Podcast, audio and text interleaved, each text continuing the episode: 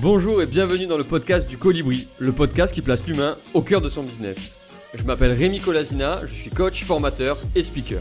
Aujourd'hui, j'accompagne les entrepreneurs à créer leur business ou à donner un nouvel élan à leur entreprise. Alors si vous voulez en savoir plus, direction libérervotrePotentiel.fr ou mon profil LinkedIn. Dans ce podcast, j'interviewe des entrepreneurs experts dans leur domaine et qui ont réussi durablement. Ils partagent, incarnent les valeurs que je défends en plaçant l'humain au cœur de leurs préoccupations. Parce qu'on n'a pas toujours l'occasion d'échanger avec des experts, tous les invités vous livreront des conseils précieux et les secrets de leur réussite. Comme moi, ils sont persuadés qu'il est possible de construire un business ambitieux, durable et rentable tout en étant éthique, utile, responsable et tourné vers l'humain. Parce qu'on n'est pas obligé de faire du cash juste pour faire du cash. Comme moi, ils sont convaincus que les interactions et le partage peuvent créer quelque chose d'encore plus fort en faisant émerger des idées et des opportunités nouvelles pour un meilleur avenir. Ici, on fait tout pour vous inspirer, vous donner de l'énergie et que vous vous sentiez capable de déplacer des montagnes. Ici, on croit en vos capacités à entreprendre des choses incroyables. Ici, on croit en vous. Alors si vous aimez ce podcast, n'hésitez pas à le partager autour de vous et à laisser 5 étoiles sur votre plateforme d'écoute préférée. Je vous souhaite une bonne écoute et à tout de suite. Bonjour à toutes et à tous, bienvenue dans le podcast du Colibri. Aujourd'hui, j'ai la chance et l'honneur d'accueillir Christian Junot, spécialiste de la relation à l'argent, un sujet encore tabou en France. Christian, est-ce que tu peux nous raconter ton parcours qui est incroyable et, euh, qui tu es vraiment finalement? Voilà, ben merci. Ben déjà, deux questions, deux grandes questions. La deuxième, qui je suis vraiment, va pas être facile. Les cadeaux, celle-là. J'aimerais bien le savoir moi-même parfois. Ah, c'est amusant que tu parles de parcours incroyable, tu vois, je n'ai pas cette perception-là. Euh, et, en même temps, je peux bien voir pour beaucoup de l'extérieur, ça l'est. Euh, donc, c'est vrai que je suis donc économiste de formation. J'ai travaillé 23 ans dans la plus grande banque suisse, dont 17 ans comme conseiller en placement financier. J'ai travaillé trop longtemps, je dois dire, parce que euh, j'étais très mal à l'aise en termes de valeur au bout d'un moment, mais j'avais trop de peur de manquer, trop de peur avec l'argent, ce qui fait que je restais dans une prison qui était dorée, certes, mais une prison quand même. J'ai fait un changement de métier en 2007 dans la banque toujours, commencé à faire un peu de coaching, d'accompagnement, quelque chose qui me convenait mieux. Et en 2009, j'ai eu un immense cadeau. J'étais licencié suite à la fameuse crise des subprimes, euh, dans un licenciement collectif. Et j'ai vraiment vécu ça comme un cadeau en disant Ah, voilà, la vie m'amène, me pousse dans le dos en me disant Maintenant, vas-y, fais-toi plaisir, fais ce que tu aimes. Et au fond, j'étais déjà bien formé. Ça faisait dix ans que je faisais de ce qu'on appelle du développement personnel, la croissance intérieure, la compréhension de l'être humain, euh, à travers beaucoup de communication violente, énormément euh, des approches systémiques, aussi constellation systémique familiale, euh, du décodage biologique. Voilà, je m'intéressais vraiment au fonctionnement de l'être humain, à commencer par le mien, qui était déjà assez complexe comme ça, comme ça. Et puis, je me suis formé au coaching, après, je me suis formé, certifié à l'élément humain aussi. Et puis, le thème de la relation à l'argent est arrivé à moi parce qu'en 2006, lors d'un séminaire avec Marshall Rosenberg, le fondateur de la communication violente, un gars est venu faire une conférence un soir, ce n'était pas prévu au programme, il s'appelle Peter Koenig. Cet homme-là avait fait des années de recherche des années 80-90 sur la relation à l'argent. Et c'est la première fois de ma vie que j'entendais quelqu'un parler de relation à l'argent. On a beau travailler avec l'argent au quotidien dans la banque, on ne parle jamais de relation à l'argent comme si ça n'existait pas, alors que c'est ça qui mène tout, en fait, qui drive tout en quelque sorte, de ce que je peux voir. Et, euh, et j'étais suffisamment interpellé pour peu de temps après le contacter et lui demander d'organiser des ateliers. Euh, enfin, j'ai 60 organisateurs d'ateliers en Suisse francophone, ce qu'il a accepté. Et donc, si tu veux, de 2007 à 2010, je, je le faisais venir deux fois par année. Je suivais tous les ateliers que j'organisais parce que je trouvais ça fascinant ce qui se passait. Et sans le savoir, sans le vouloir, même je me suis comme imprégné de sa manière de faire, qui fait qu'un jour, il m'a dit, Christian, c'est bon, en 2010, justement, que j'étais indépendant, m'a dit, tu vas faire ça à ma place, dans cette région en tout cas.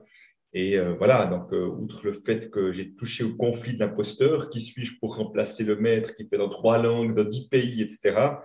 Euh, mais j'ai vu que j'en ai fait un, j'adorais, et puis un deuxième, j'aimais toujours. Et puis, de fil en aiguille, ben, ça a pris toute la place à peu près. Et c'est vrai que je... Et surtout, si tu veux, dans ce parcours, le plus surprenant, euh, je vais un peu de lumière, voilà. Le plus surprenant, c'est que vraiment, j'ai pensé pendant longtemps que j'avais fait une erreur de parcours d'aller dans la banque parce que c'était un peu par dépit, euh, je n'avais pas spécialement d'enthousiasme, mais je manquais tellement, tellement d'estime de moi en sortant de l'université que je me suis dit, si quelqu'un veut bien de moi, je saute dans la charrette, quelle qu'elle soit, tu vois parce que je pensais vraiment que j'avais trop peu de valeur pour qu'on veuille d'un gars comme moi. Et, et c'est comme si, si tu veux, à un moment donné, ben, aujourd'hui, que la relation à l'argent, ça donne tout un sens, tout ce parcours donne un sens. Dans un métier d'argent, j'ai vécu tellement de choses, tellement d'expériences. non seulement la mienne qui est un peu compliquée, mais celle de mes clients qui n'était pas simple, malgré qu'ils avaient bien plus d'argent que la moyenne. Euh, donc, c'était une mine d'informations. C'est comme si la vie m'avait préparé en quelque sorte à faire ce que je fais aujourd'hui, tu vois, de, manière tout à fait, que j'en sois complètement inconscient. Et ça, je trouve ça assez magique avec le recul. Ouais, il n'y a pas de hasard. Hein. Tu as travaillé euh, des années dans cette prison dorée, comme tu, comme tu l'as défini. Puis en 2019, tu as eu ce cadeau aussi, comme, comme tu en as parlé, ce licenciement qui t'a permis de. 2009, pas 2009. pas 2019, pardon. Ouais, on n'est pas à 10 ans près. C'est 10 ans qui comptent, hein, je peux dire. C'est 10 ans qui comptent énormément, je plaisante bien évidemment. En 2009, crise des subprimes, euh, tu es licencié, ça faisait déjà un moment que tu pratiquais le, développement personnel ou la connaissance de l'être humain, de ce que j'ai entendu. Et ensuite, là, tu t'es vraiment euh, réellement lancé euh, dans ce métier-là. Tu as fait beaucoup de communication non violente, de coaching, et tu t'es spécialisé dans ce, sujet, sur ce sujet, la relation à l'argent. Alors, pourquoi en France Alors, toi, tu es en Suisse, hein, on l'entend aussi dans ton accent. Pourquoi en France, et peut-être en Suisse, je ne sais pas, on a ce sujet qui est si difficile à aborder? Pourquoi il est si tabou? Alors, Peut-être à Peut-être deux choses. La première, c'est que euh, je suis déjà intervenu régulièrement en Belgique, parfois au Luxembourg, en Suisse évidemment, au Québec et en France principalement.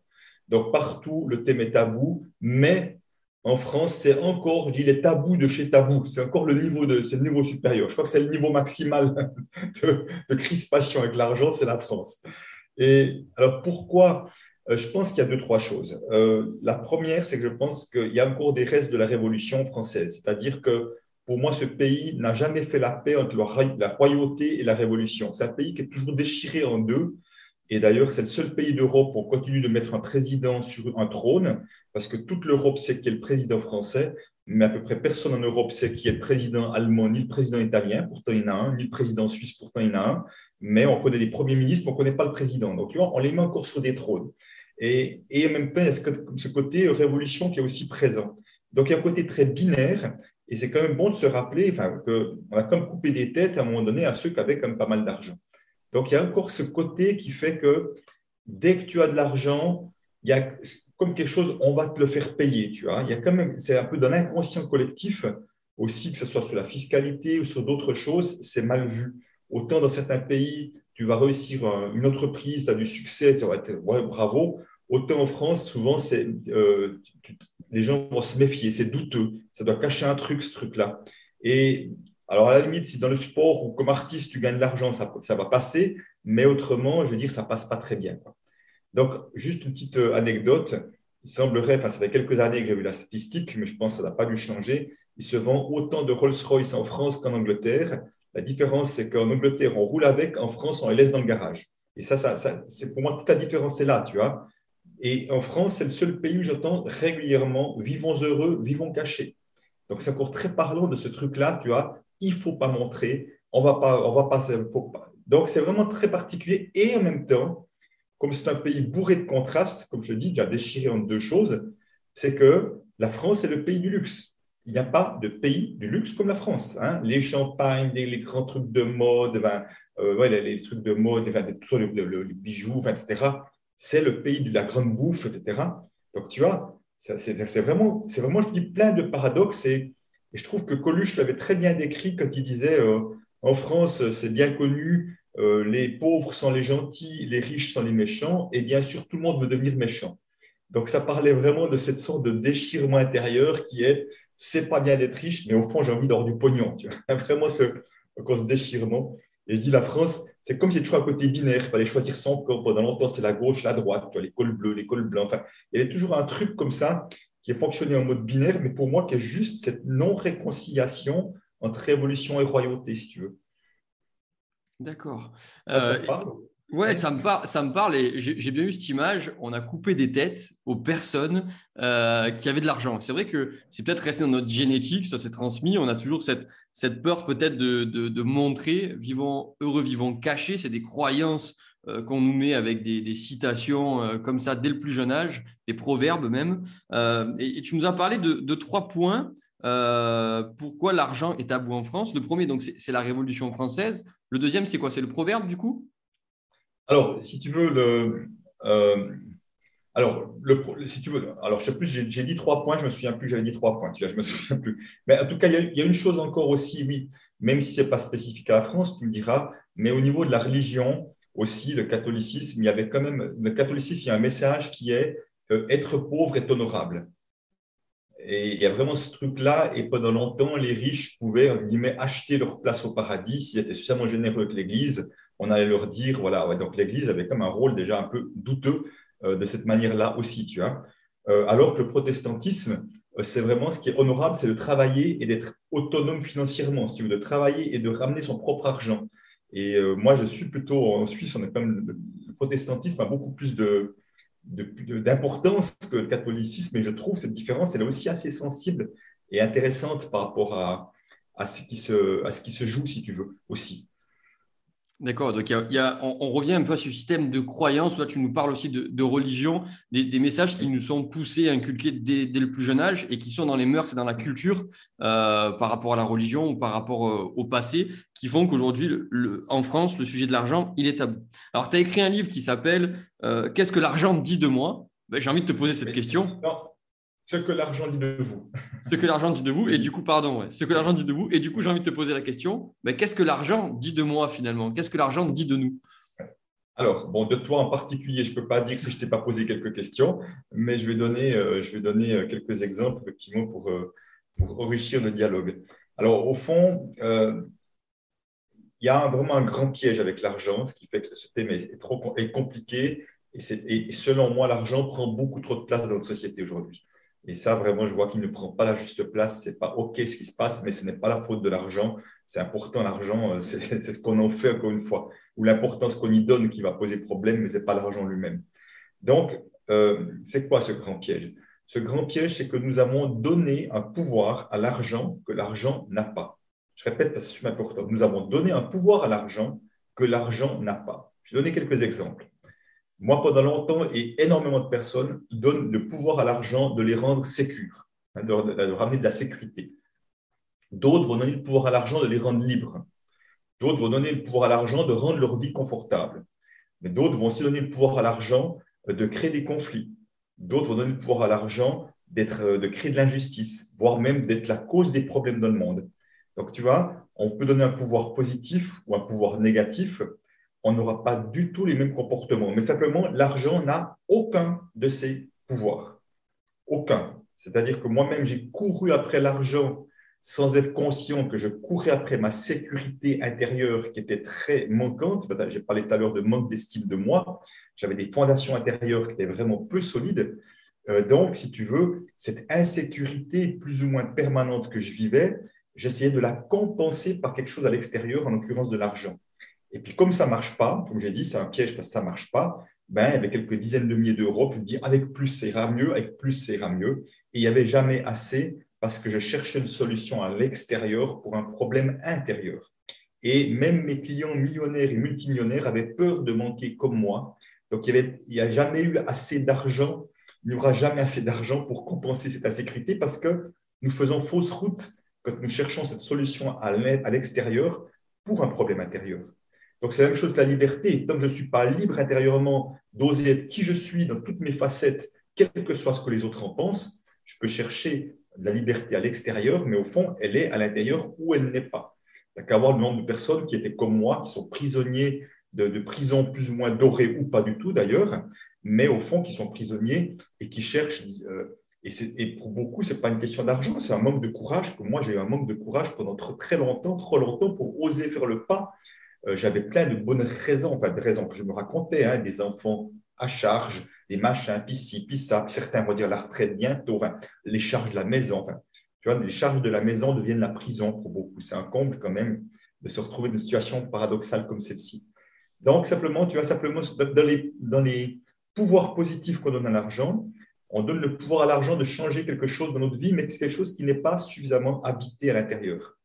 Et puis, dans les pouvoirs négatifs qu'on donne à l'argent, l'argent est une source de conflit ou l'argent, c'est l'injustice, ce sont des parties de nous que nous n'aimons pas. Je ne veux surtout pas être une source de conflit. Donc, je rejette cette partie de moi, je vais la plaquer sur l'argent. Moi qui ai fait beaucoup de communication non violente, je n'étais pas conscient que je ne rejetais ma propre violence et que je la plaquais à l'extérieur, c'est des autres, la société, machin, mais pas moi, alors que j'étais déjà joliment violent de manière très subtile, à ma manière, si tu veux. Donc, ce sont des parties de nous que nous n'aimons pas, que nous allons rejeter à l'extérieur, en l'occurrence sur l'argent. Je ne sais pas si c'est clair pour toi quand je dis ça comme ça. C'est très clair et j'ai une question que je viens de noter parce que je voulais absolument pas l'oublier. Du coup, quel pouvoir on doit donner à l'argent? Ou est-ce qu'on même on doit en donner du pouvoir à l'argent? Alors, euh, ben, en tout cas, euh, si tu veux, euh, si tu donnes un pouvoir à, quelqu'un ou à quelque chose qu'il n'a pas, ben, ce n'est pas une bonne idée. Tu vois, si je te donne le pouvoir de me dire comment, comment je devrais me guérir d'une maladie grave et puis que tu n'as pas du tout fait d'études médicales, ce n'est pas une bonne idée de te donner ce pouvoir-là. si tu me donnes le pouvoir de réparer ta voiture, je suis nul en mécanique, c'est un très mauvais plan aussi. Donc, si tu veux, non, il n'y a, pas de pouvoir à donner à l'argent.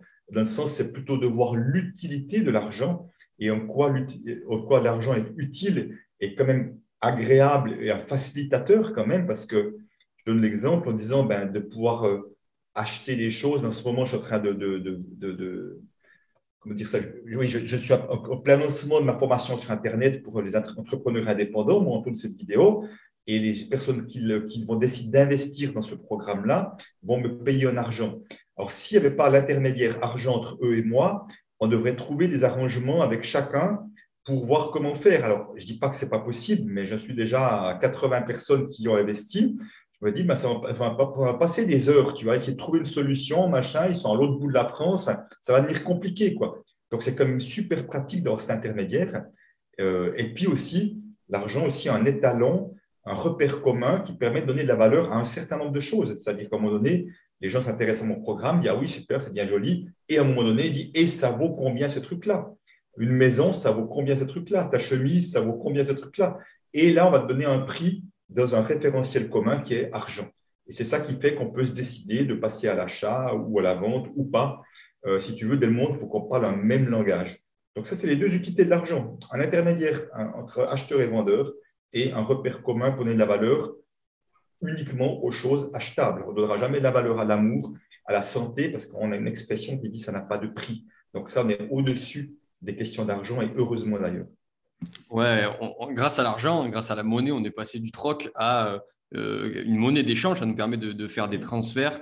Euh, tu le disais, peut-être ta formation envers d'autres personnes et on évite de perdre du temps. Euh, il y a cette notion d'utilité, ça répond aussi à des besoins, ça nous permet aussi d'aller payer d'autres choses. Un toit, notre facture, l'argent est utile. Il ne faut pas donner du pouvoir à l'argent comme tu l'as dit, mais l'argent est utile pour payer ses factures, pour se payer un toit et pour échanger des services avec, avec d'autres personnes ou, échanger des, des produits. Alors on dit souvent que l'argent ne fait pas le bonheur, mais il contribue fortement. Qu'est-ce que tu penses de cette phrase, toi? Je ne suis pas d'accord. Euh, je ne suis pas d'accord. Je vais dire pourquoi. Alors déjà, l'argent ne fait pas le bonheur, c'est la première partie. Après, effectivement, toujours quelqu'un va dire, mais il y contribue parce qu'il manque un mot. Il manque un mot qui est essentiel, c'est il peut y contribuer. Je dis bien il peut. Moi, j'ai eu suffisamment d'exemples de clients qui ont hérité de l'argent et le jour où ils ont hérité de l'argent, ils ont commencé à être surstressés qu'ils n'étaient pas du tout avant. Ils ont commencé à avoir des, vraies angoisses, l'angoisse de mal gérer, de mal utiliser cet argent que leurs parents avaient gagné péniblement ou qui se transmettait de génération en génération. Donc, l'argent peut autant, au, fond, si tu veux, pour moi, l'argent va, va, être un amplificateur. C'est-à-dire que si je suis déjà quelqu'un de plutôt bien dans mes baskets et heureux, l'argent va me permettre encore d'être plus heureux parce que je vais pouvoir en faire un usage qui, apportera du bonheur à moi, mes proches, à d'autres personnes à travers des projets que j'aime, que je vais euh, financer, ou, etc. Les gens qui sont déjà dans la peur, eh ben, ils auront encore plus peur parce qu'ils vont avoir peur de, perdre, peur qu'on les vole, etc., etc. Donc pour moi, c'est vraiment, ça fait vraiment un amplificateur. Mais si tu veux, je ne crois pas du tout que quelqu'un qui soit profondément malheureux tout à coup, parce qu'il touche un million, va devenir profondément heureux d'une minute à l'autre, du jour, au lendemain. Je ne le crois pas. En plus, j'ai l'occasion d'intervenir auprès de gagnants de l'euro million, des grands gagnants de l'euro million. Euh, je me souviens, la personne qui m'a fait intervenir à la Française des Jeux m'a dit, vous verrez, ils ont tous un point commun, ils sont bourrés de peur. Et c'est vrai, et c'est vrai, parce qu'ils se retrouvent avec un problème, mais pas qu'un problème, mais entre autres un problème auquel ils n'étaient pas prêts, dont ils ne savent pas forcément quoi faire, et effectivement avec beaucoup de peur, peur de, de se faire rouler, d'être mal conseillé, de faire des mauvais choix, euh, à qui je dois le dire, à qui je ne dois pas le dire, surtout que ça ne sache pas, parce qu'autrement ça va me pourrir la vie. Tu vois à un moment donné, or certains sauront faire avec ça, et puis d'autres, ça va être leur perte. Quoi. C'est un petit peu comme, tu vois, tu peux imaginer un chanteur euh, jeune, qui d'un coup a un succès qui devient, euh, qui devient d'un coup une star, ça peut être le début de la fin pour lui, comme ça peut être une vie formidable, comme il peut tomber dans la drogue dans les deux ans qui suivent parce qu'il n'arrive pas à assumer ça. Alors d'extérieur, on se dit c'est formidable et tout, mais au fond, on ne sait pas.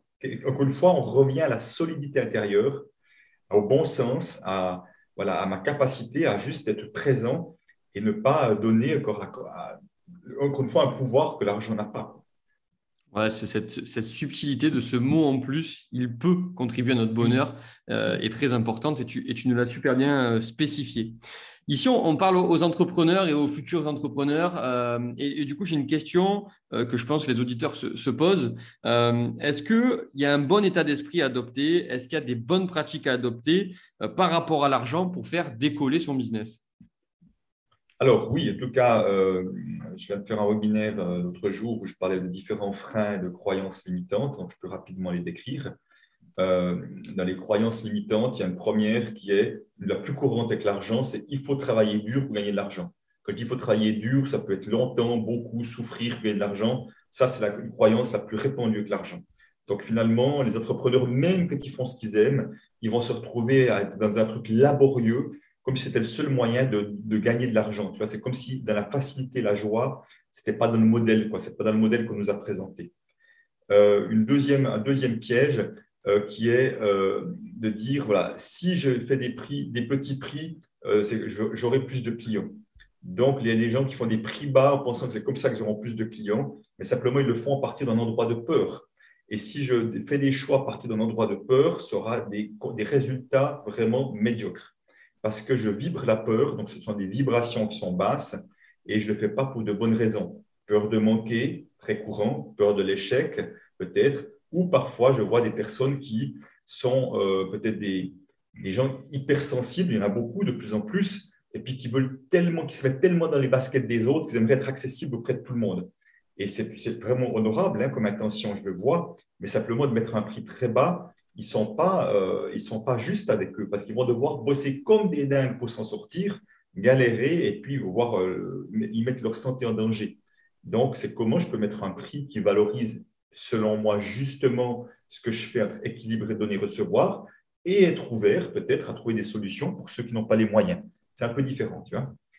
Et euh, ouais, vas-y, vas-y, tu voulais dire Ouais, de tout de suite, immédiatement, j'ai la question qui me vient. comment je fais pour fixer un prix sur mon offre? Quelle valeur elle a? C'est souvent la question qu'on se pose. Est-ce que je suis trop cher? Est-ce que je suis pas assez cher? On se dit que des fois, cher, c'est subjectif. Ce qui va être cher pour moi n'est pas cher pour lui. Euh, et mais comment je fais pour Tout à l'heure, tu parlais, tu dis l'argent sert à déterminer une valeur. Comment je fais pour déterminer la valeur de mon offre finalement? Alors, ben déjà, si tu veux, euh, un des pièges, c'est que si moi, je n'arrive pas à donner de la valeur, souvent, j'aurais la peine de donner de la valeur à ce que je fais. C'est encore plus flagrant dans les services. Dans les services, tu vois, c'est juste de moi, moi à l'autre. Alors bien, je peux faire une séance de thérapie ou du massage, enfin du massage ou des trucs. Enfin bref, il n'y a pas encore le truc de la matière. Je peux dire, tiens, il y a X heures, machin, ça, pour fixer le prix. Donc, ça, c'est encore un peu plus compliqué, effectivement. Et si tu veux, ben, ça, commence déjà de mois à mois. Quoi. Est-ce que mon offre, je l'aime? Est-ce que j'y vois de la valeur? Est-ce que je suis convaincu que ce que je fais, ça permet vraiment à contribuer à quelque chose de positif? Donc, aussi longtemps que je suis pas, je n'arrive pas moi-même à être convaincu de ça, ça va être difficile de poser un prix parce que euh, je, me, je vais me voir comme imposteur, c'est un truc régulier, comme illégitime, et je vois à quel point les gens se racontent des histoires. Quoi je ne suis pas assez expérimenté, donc je mets des prix bas, je ne suis pas certifié si je mets des prix bas. Enfin, et à un moment donné, les gens se racontent des histoires, ils ont toutes les excuses pour mettre des prix bas, et qu'il y en a d'autres qui auraient le même âge, les mêmes conditions, qui n'ont aucun problème à mettre des prix plus élevés ou plus adéquats, parce qu'ils ne se racontent pas ces histoires.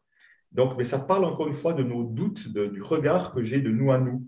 Au fond, moi, quand je travaille la relation à l'argent, ce n'est qu'un travail d'amour de soi. Ce n'est pas autre chose. Je fais, fais qu'un accompagnement pour apprendre à mieux s'aimer. Et plus on s'aime, plus on est à l'aise avec l'argent, les questions d'argent, mais pas seulement, avec tout dans la vie, hein, mais déjà, y compris les questions d'argent.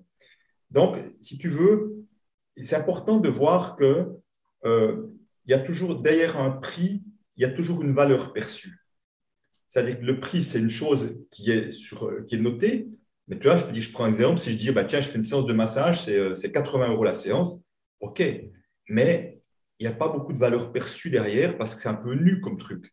Si je commence à expliquer comment je vais m'y prendre, comment je mets l'ambiance, qu'est-ce que je vais faire, quel genre de produit je vais utiliser, pourquoi c'est important, peut-être si je commence à ajouter deux, trois témoignages de clients qui ont apprécié, d'un coup, oh, on commence à mettre de la chair autour de l'os, tu vois.